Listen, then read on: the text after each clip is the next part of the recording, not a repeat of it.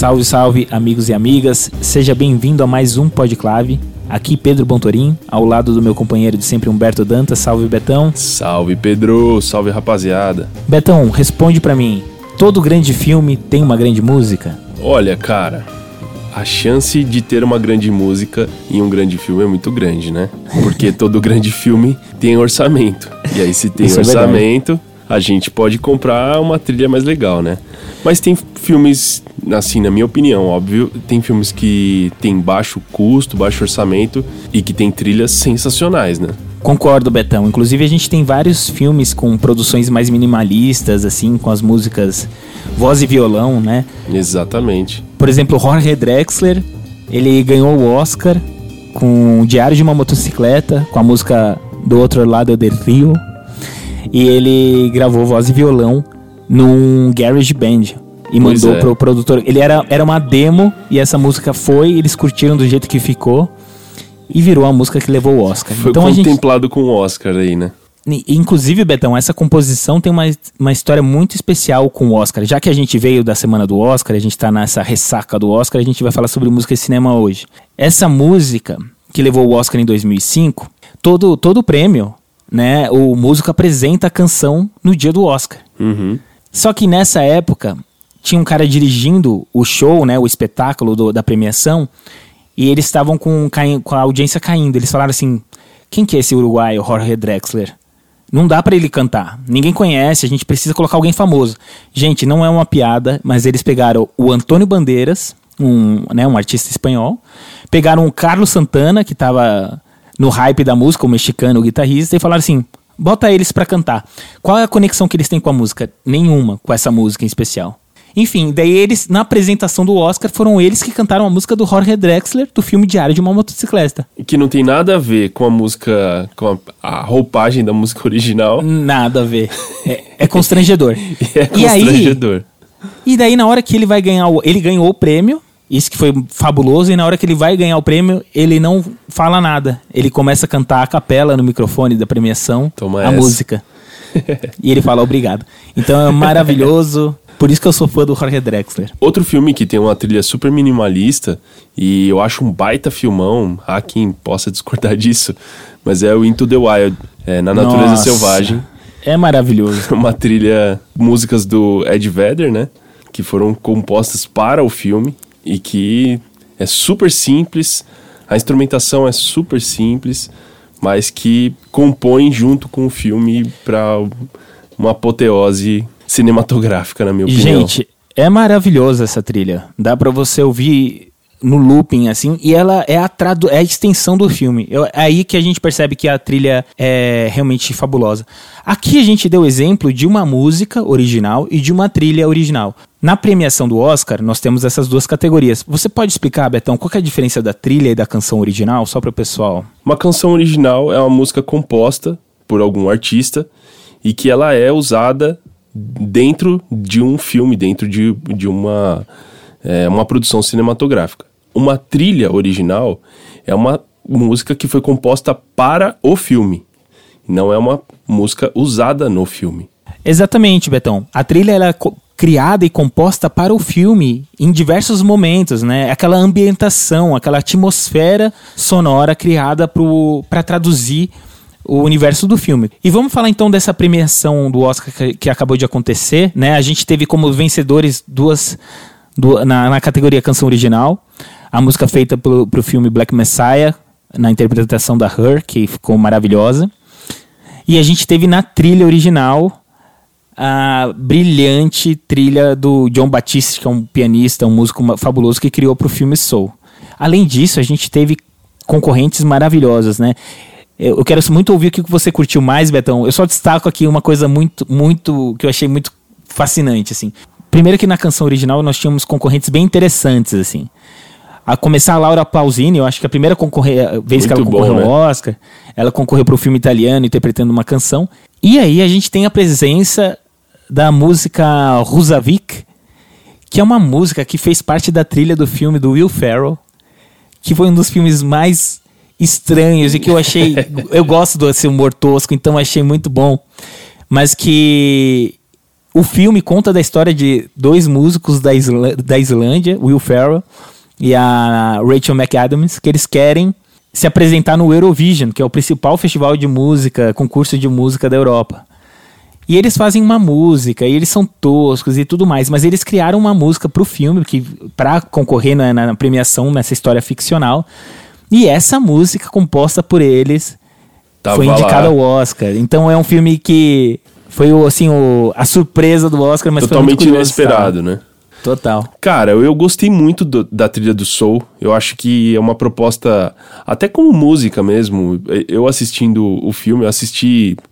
Acho que já tem a, é a 15 vez que eu assisti, porque eu, eu tenho dois filhos pequenos que são viciados em música e viciados em desenho. E aí juntou os dois. Então eu, eu gostei muito da proposta, como, como que o o diretor e, e o compositor colocaram o jazz. Porque é de um jeito diferente, cara. Muito. Não só a trilha, que é, que é uma trilha espetacular, óbvio, mas toda vez que o, que o personagem, o protagonista, vai pro piano, ele começa a tocar um jazz mais classicão e ele vai para um outro lugar completamente diferente do jazz. E que eu acho que isso compõe de um jeito muito especial a, a, a música, é, é, esse essa proposta que o filme traz ali de, de você sair e se colocar em outra atmosfera, né? Então achei isso é. muito legal. E sem dar spoilers, o, no filme traz justamente isso, né? Como bem disse o Betão. Tem alguns trechos que o músico do filme, que é o pianista, o, o protagonista, ele tá numa gig ou ele tá numa aula tocando um jazz e ele tá ali fazendo aquela coisa que já tá super legal, mas ele começa a ir para aquele lugar introspectivo e ter aquela viagem. E, é, e o filme fala sobre a música, mas fala sobre questões de alma mesmo, e de personalidade, existencialismo, assim. Então é meio que isso, saindo do, do tangível, do real, para indo para esse mundo interno. E, esse, e ele faz isso na trilha. Então, assim, era um prêmio dos mais previsíveis, porque realmente a metalinguagem da música no filme foi maravilhosa, assim. E nós tivemos tantas trilhas maravilhosas com diferentes aspectos. Por exemplo, o Emily Mosseri, que fez a trilha pro filme Minari, que traduzia aquele minimalismo do filme, aquela simplicidade do filme. Praticamente você ouvindo a trilha, você conseguiria ver já, uh, visualizar uma, o ritmo do filme, a identidade do filme. A gente teve os compositores mais clássicos, como o Trent Reznor, é, o James Newton Howard, que é aquela trilha mais cara de trilha de filme. Classudona, orquestral. A gente, Exatamente. A gente teve a trilha e toda a parte de, de sound design também do Sound of Metal, né? Que, que te traz para esse, esse ambiente onde o cara perde a audição e, e tem vários momentos do filme que é pleno silêncio e que isso compõe muito legal com o filme, né? E a gente pode chamar isso com certeza de trilha sonora, mesmo sendo silêncio. Os caras pensaram nisso. E eu volto só para um ponto aqui, conectando com isso que você disse, Betão, para o vencedor da canção original, né? A, a Her com, com a, com, a, música, com a canção original do Black Messiah, que é um filme que conta a história do líder do movimento do Pantera Negra. E essa canção traduz tudo da cultura uh, o timbre, você tá naquele, na, naquele contexto, você tá naquele ambiente. Traz aquele som típico da, do soul, da música negra, da força da música negra naquela, naquele, naquela década do movimento. Então é isso. A canção original, a trilha original, é, não é só estética. Um, uma, um fator muito importante para a premiação é o quanto que ela agrega para a história que está sendo contada e quanto ela é a, a, reflexão dessa mensagem e se torna a mensagem em si, né? Ela não é um adorno, ela é parte do filme mesmo. E o que é mais curioso a gente pensar é que essa, esse casamento tão perfeito da música e do cinema é, a gente já teve cinema sem música, né? E hoje parece que isso é impossível a gente pensar que existia, né? Claro, e a gente teve ali na década de 30, no começo de tudo, os filmes, a, a trilha, na verdade, ela era feita para narrar o que estava acontecendo, praticamente, né? A gente te, já cita um clássico Tempos Modernos aqui, que é um baita filme incrível do Charlie Chaplin Total. e que tem uma trilha sensacional feita justamente para dá todo esse enredo do filme ali. A gente tem até aquele conceito, né, do Mickey Mouse, né, que é a animação feita pro a trilha narrando aquela animação. E lembrando que, né, o cinema mudo, é, sim, era o cinema mudo, mas a, muitas vezes a gente tinha um pianista, uma orquestra Exatamente. tocando música ao vivo nas salas do cinema para dar esse contexto. E aí a gente tem a entrada não só das trilhas a partir da década de 30, mas também das canções originais. Por exemplo, Somewhere Over the Rainbow, cantada por Judy Garland no Mágico de Oz. Em 1942 tem o clássico Casablanca, que é considerado um dos melhores filmes da história ainda hoje. E a gente tem a música Times Goes By, sendo não só uma, uma canção interpretada na história, mas como ela é a narrativa da história, ela fez parte. E da década de 40 em diante a gente vai para aquele universo dos musicais, Singing in the Rain com o Gene Kelly, depois a gente tem Audrey Hepburn que traz um estilo, traz estética, traz moda pro, pro, pros filmes, como também traz música, tem uma versão dela cantando no, na bonequinha de luxo dela cantando Moon River na, na janela, enfim, uma das cenas mais clássicas do cinema. E por aí vai, um, diversos momentos as- na- marcando as décadas com as trilhas.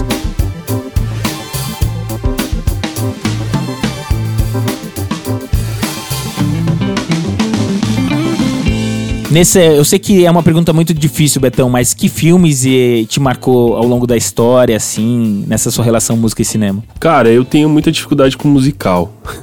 Eu Olha tenho- lá. É, eu, eu, não sou, eu não curto muito musicais, por incrível que pareça, mas um filme que me marcou muito quando eu era bem moleque foi Noviça Rebelde, cara, dessa época dos musicais.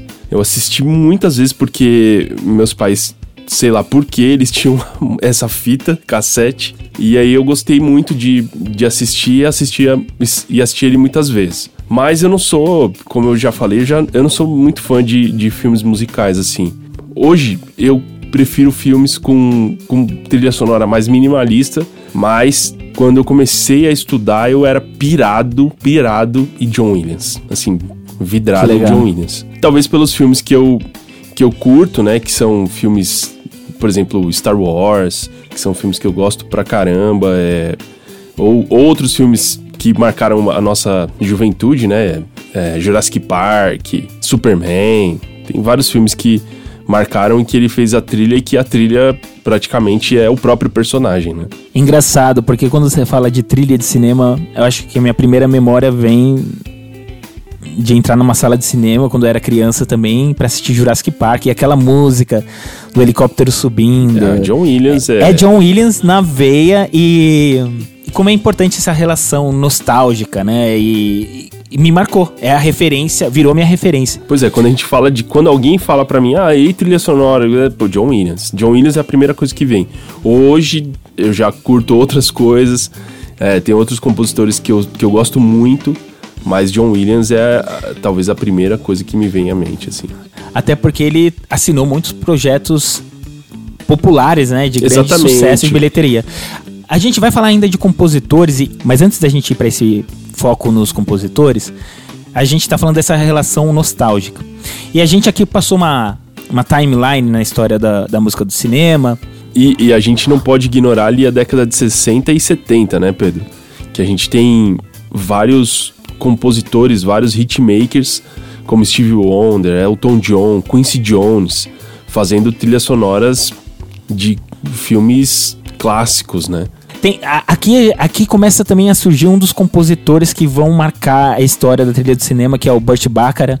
Ele, ele compôs a primeira trilha de um, de um filme pro James Bond que ganhou o Oscar, The Look of Love. Enfim, daí a gente segue, Gees começa a compor para cinema. A gente vem na sequência depois com Poderoso Chefão, com as obras compostas pelo Nino Rota, que é um compositor monstru- monstruoso. E, no- e nos anos 80, as músicas assumem um protagonismo no filme, até porque muda muito o marketing musical do filme, muito, muda, muda muito a linguagem. A música com a MTV ganha uma cara pop, toda música tem clipe e muda bastante essa dinâmica. Então a gente tem trilhas, tem filmes que talvez não sejam filmes musicais, mas sejam filmes com a música como protagonista, como Dirty Dancing, Top Gun e outros filmes eh, incríveis. Um, um marco no início dos anos 90 que eu acho legal a gente mencionar, Betão, falando dessa onda nostálgica, Uhum. nos anos 90, os filmes que mais bateram a bilheteria são filmes que têm uma, uma característica em comum. As canções originais do filme, elas são dos anos 60. Ou seja, é a primeira levada de filmes com esse tom nostálgico e com canções de 30 anos atrás que foram o carro-chefe desses filmes. Então, por exemplo, a gente tem Ghost, com Unchained Melody. A gente tem O Meu Primeiro Amor com My Girl. My Girl.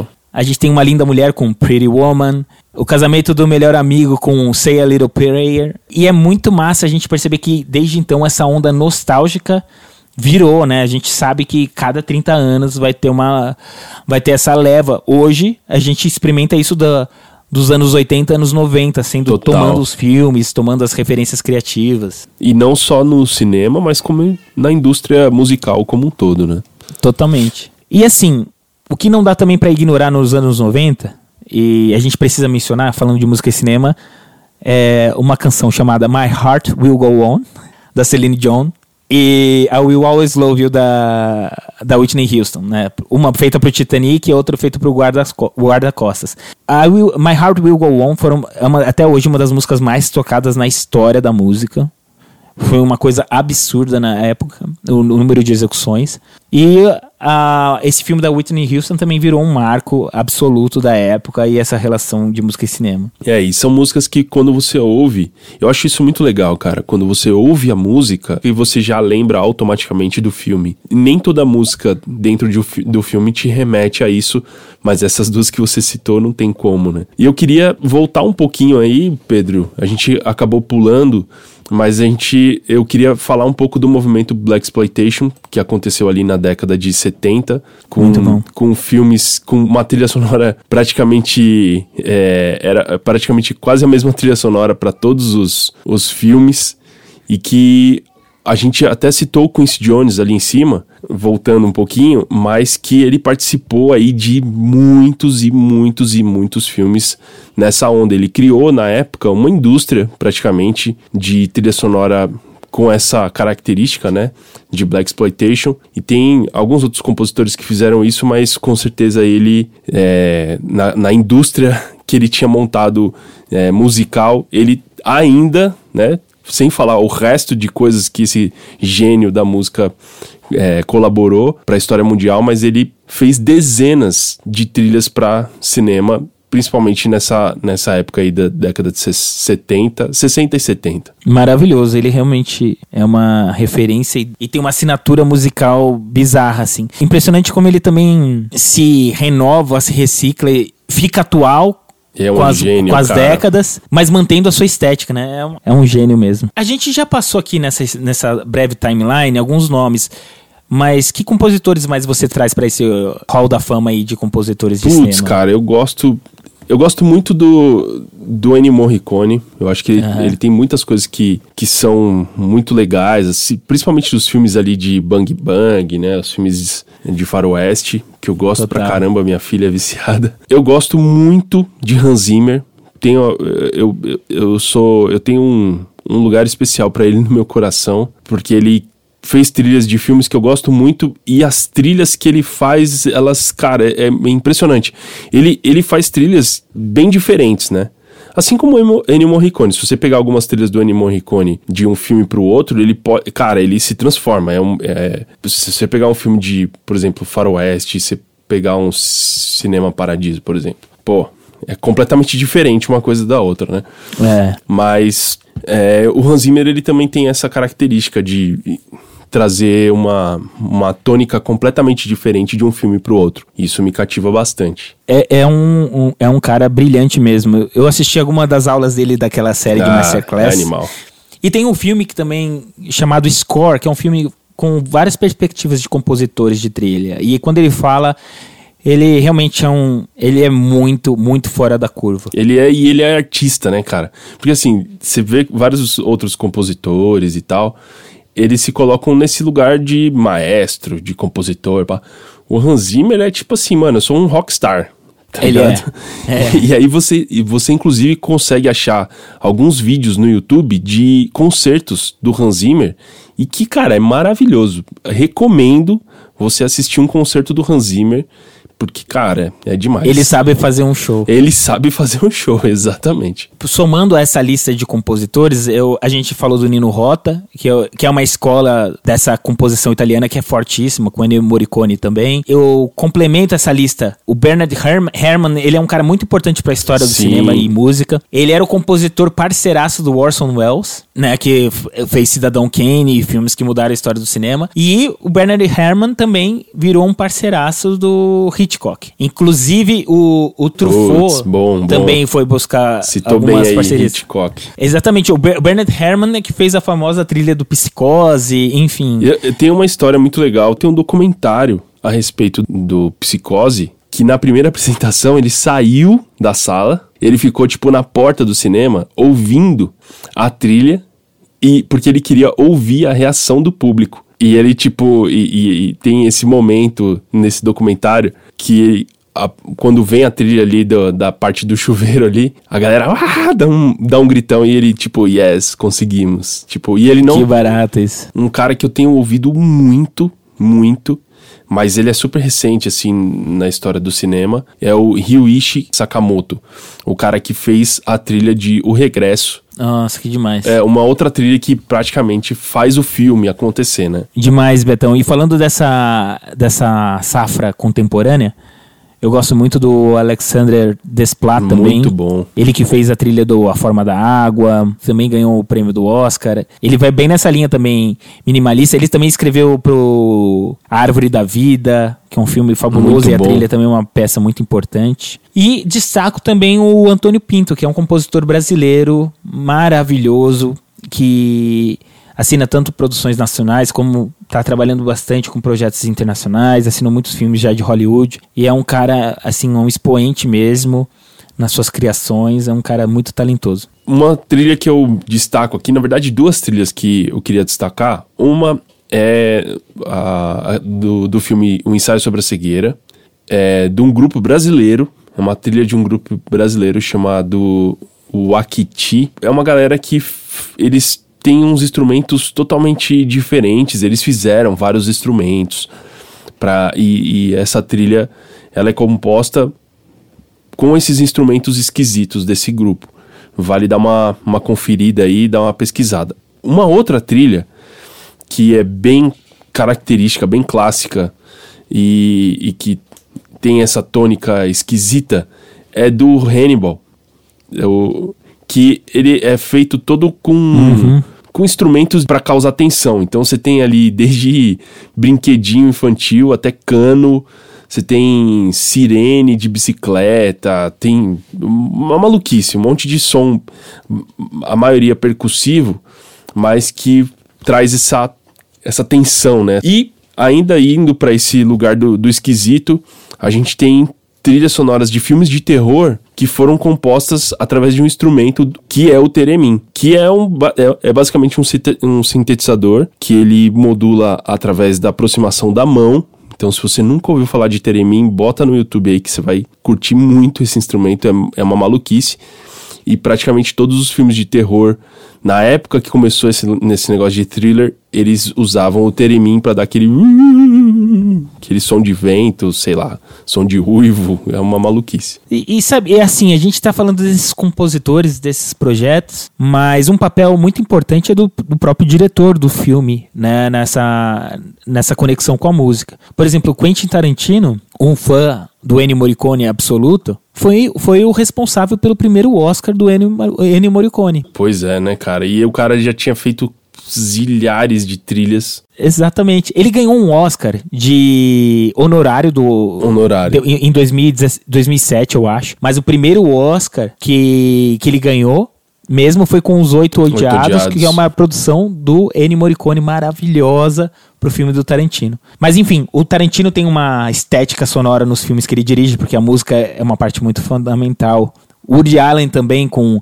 Sempre ele vai trazer aqueles temas de jazz, aquelas músicas que é, é- é muito característica da linguagem cinematográfica dele, assim como o Wes Anderson também, que sempre traz um som mais indie, mais folk, e é uma, uma parada que é bem lúdica, colorida como os filmes dele. O Christopher Nolan também, ele tem, ele tem uma característica bem especial, assim, de trilha sonora, que eu acho que se você assistir algum filme do Christopher Nolan e, e ouvir a trilha, você vai conseguir fazer uma ligação de uma coisa com a outra. E por falar de Christopher Nolan, uma das trilhas que me despertou para ouvir Hans Zimmer foi a trilha do Dark Knight, o Cavaleiro das Trevas, o Batman, porque ele usou um, uma característica muito legal de trilha sonora, é, que é que tem a orquestração que, de, dos filmes clássicos, só que depois eu vi, eu vendo um documentário do Hans Zimmer de como ele compôs o tema do Coringa, eu fiquei apaixonado mais ainda no Hans Zimmer, eu já gostava, mas aí depois disso que eu comecei a pesquisar muito a respeito de Hans Zimmer.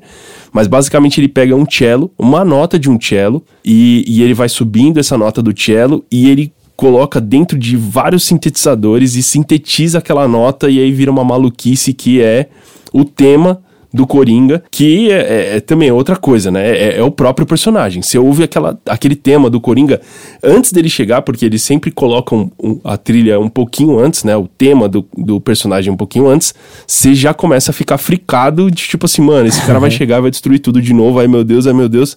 E, então vale essa ressalva aqui a respeito do Christopher Nolan e do Hans Zimmer nessa trilha especificamente falando.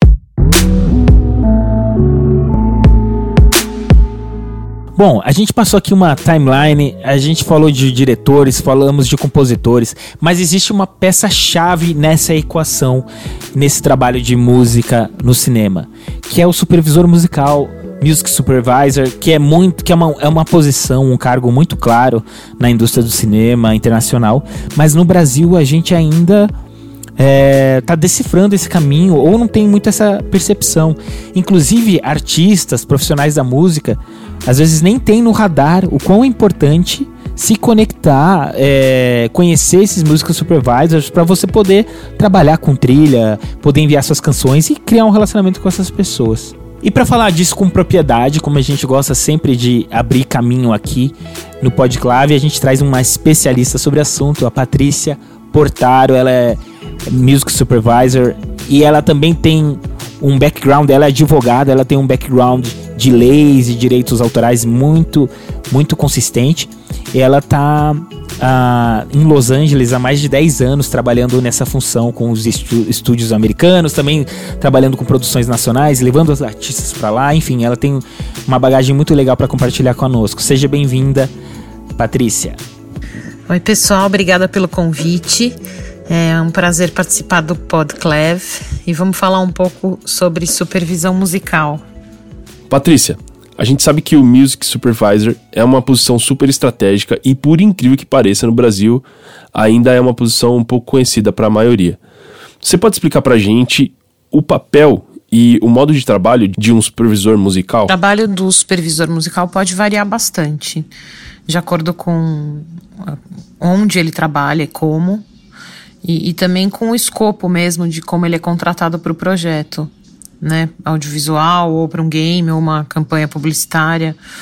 Então, no caso do supervisor musical independente, como é o meu caso, o escopo do trabalho também varia, né, de projeto para projeto, mas se for um projeto de filme ou de série que a gente atua desde o início até o fim, são duas frentes de trabalho. Um, o trabalho criativo, que envolve pode envolver desde a leitura dos roteiros, ajuda na concepção musical, indicação de música, encomenda de músicas inéditas. É, pode também incluir supervisão de performance em filmagem, se isso não estiver sendo feito pelo compositor de trilha, que normalmente é quem cuida dessa parte, pelo menos nos projetos onde a gente trabalha. E então, paralelamente a esse trabalho criativo, existe o trabalho legal e, e, de negócios, que envolve toda a liberação das músicas, né, toda a negociação de tudo isso e, e parcerias com editoras e gravadoras, é, administração do orçamento musical, contratação de artistas que podem participar né, da série. De vez em quando a contratação do compositor original, mas não é uma coisa que a gente tem feito muito. Patrícia, se você puder, compartilha com a gente um pouco também da sua história, como você começou nesse mercado e como você chegou hoje na posição que você está trabalhando há mais de 10 anos nos Estados Unidos com supervisão musical. Eu venho da área de licenciamento de música. Eu estudei direito, aí no começo da faculdade eu já comecei a trabalhar com direito autoral de música desde o início e nos anos 2000 eu trabalhei no mercado independente musical é, em selos independentes. Eu trabalhei num selo, depois eu tive um. E em 2005 eu ganhei uma bolsa para estudar music business na Inglaterra. E aí foi quando eu fiquei sabendo que existia essa profissão do music supervisor. É, aí voltando para o Brasil, eu uh, me associei a outros advogados, a gente abriu um escritório e, e, um dos meus sócios já trabalhava com licenciamento de música há alguns anos. E e aí eu acabei assumindo essa área no escritório, ganhei esse presente e aí foi daí que começou tudo, porque depois de uns dois, três anos que a gente estava fazendo licenciamento, cresceu muito essa área no escritório por causa do, também do crescimento do mercado audiovisual. E, e quando eu vi, a gente já estava fazendo supervisão musical de alguma maneira, porque tinha um monte de coisas que a gente fazia que não tinha nada a ver com o trabalho de clearance. Começar a substituir música, pedir repertório para editoras e ou cuidar de que sheets, coisas que não, não faziam parte do, do, nosso trabalho. Aí eu fiquei procurando um curso e achei aqui em Los Angeles, vim para cá estudar na UCLA por três meses. E aí voltando para o Brasil, eu comecei a vender essa ideia para os produtores que a gente trabalhava. Aí uma das produtoras topou apostar, porque ninguém sabia, né, o que era, não, existia realmente nesse formato de, de juntar a parte legal de negócios, é, a parte criativa. Esse formato de supervisor musical não existia. Existia diretor musical, existia compositor fazendo curadoria, mas esse formato era uma novidade. Então, uma das produtoras apostou e eu comecei a trabalhar para eles. O primeiro foi em 2010. E aí de lá para cá as coisas aconteceram mesmo, com a entrada das plataformas de streaming. Isso a, a profissão está começando a ser mais reconhecida. E Uh, e aí aqui em Los Angeles eu acabei vindo para cá em 2014 porque eu já tinha um parceiro aqui que eu conheci quando vim estudar. A empresa chama Air Lumière e desde lá a gente tem feito, tem colaborado um com um projeto do, né, uma empresa com os projetos da outra e a gente já trabalhou aqui nos Estados Unidos, no México, na Inglaterra e, com, e a gente continua trabalhando também no Brasil. Legal, legal. Queria te fazer uma outra pergunta aqui. Provavelmente você sempre busca novos artistas, novos sons. E a gente queria saber de você o que, que te desperta a atenção nestes sons que você busca. Você teria uma dica para os artistas e compositores que ouvem a gente aqui para trabalhar com cinema? Essa questão do que desperta a nossa atenção, acho que tem duas frentes. Uma é do que a gente está buscando no momento para os projetos que a gente trabalha que são coisas específicas sempre. Então, é, tem que funcionar na cena, tem que funcionar no trailer. É, e às vezes a gente acha uma música maravilhosa, mas que não funciona naquele caso específico. E, e a mesmo pode acontecer com uma música que a gente não despertou nosso interesse imediato, mas que ela vai funcionar, vai encaixar perfeitamente na cena. E, mas paralelamente, claro, também tem a outra frente que é a da novidade que eu acho que a maioria dos supervisores musicais gosta de novidade mesmo, é, de música nova, de eu adoro música inédita, por exemplo, em, de tentar colocar uma música inédita que ninguém nunca escutou. E também a gente gosta de buscar sonoridades novas, tendências novas também. Eu acho que todo supervisor musical tem esse desejo mesmo de, de indicar coisa nova quando a produção permite que isso seja feito. Sobre as dicas para os autores e os artistas trabalharem é, em cinema e TV, eu acho que é, do lado dos compositores, talvez, caso eles não tenham uma editora, é, editar as músicas pode ajudar bastante, porque os supervisores musicais trabalham muito próximos das editoras. Então, uh, eles, editores, ajudam muito, inclusive na curadoria É, hoje no Brasil, assim, todas as empresas estão é, com um time criativo que a gente pede sugestões, eles mandam listas excelentes, muitas coisas dão certo, então, e eles trabalham os autores deles. É, do lado dos artistas, é, tem também as empresas de sync, né? Especializar agências de sync que uh, também estão conectadas, não só com supervisores musicais, mas com canais de TV, com produtoras, com agências. Então, pode ser interessante fazer parte de um catálogo desses. Eu não conheço ainda muitas empresas no Brasil que fazem isso, mas aqui nos Estados Unidos tem bastante e eles também representam uh, artistas brasileiros. Então não é uma coisa tão difícil de conseguir entrar num catálogo desses, que é sem exclusividade normalmente esse contrato. Então você não é que vai ficar amarrado lá, mas se eles fizerem alguma coisa, colocarem a tua música num, em algum lugar, ela você paga uma porcentagem para eles. Então é, é interessante isso. E além disso, acho que tem que estar tá sempre atento, né, ao que está rolando, às produções. Acho que o IMDb é uma boa fonte para saber as produções que estão andando e saber quem é o supervisor musical e eventualmente tentar um contato. Eu, as pessoas me contatam muito pelo LinkedIn, eu demoro um pouco para responder, mas a gente responde sempre que é, tiver uma oportunidade a gente vai lembrar porque a gente tem um e-mail onde a gente deixa todas essas sugestões que chegam, né? Então, é, eu acho que também isso é importante. Vira e mexe eu recebo uns e-mails de, de, com o nome do projeto que eu estou trabalhando e falando, olha, eu sei que você está trabalhando no projeto tal e eu acho que essas músicas têm a ver, você pode escutar e tal. E a gente escuta, a gente escuta e, e já licenciou a música dessa forma de alguém que chegou do nada e indicou e a gente depois, claro, tem uma conversa, tem uma toda uma checagem de, de da parte legal, né, do jurídico, de ter certeza de que essas músicas podem ser licenciadas por aquela pessoa que apareceu e tudo mais, mas pode dar certo. Então, agora, claro, se você vem através de uma empresa que a gente já está acostumado a trabalhar, é, é muito mais fácil. Por isso que eu acho que o ideal é estar tá sempre ligado a alguma empresa que já trabalha com sincronização. Pô, que legal falar desse tema que a gente gosta tanto, né? Que é cinema.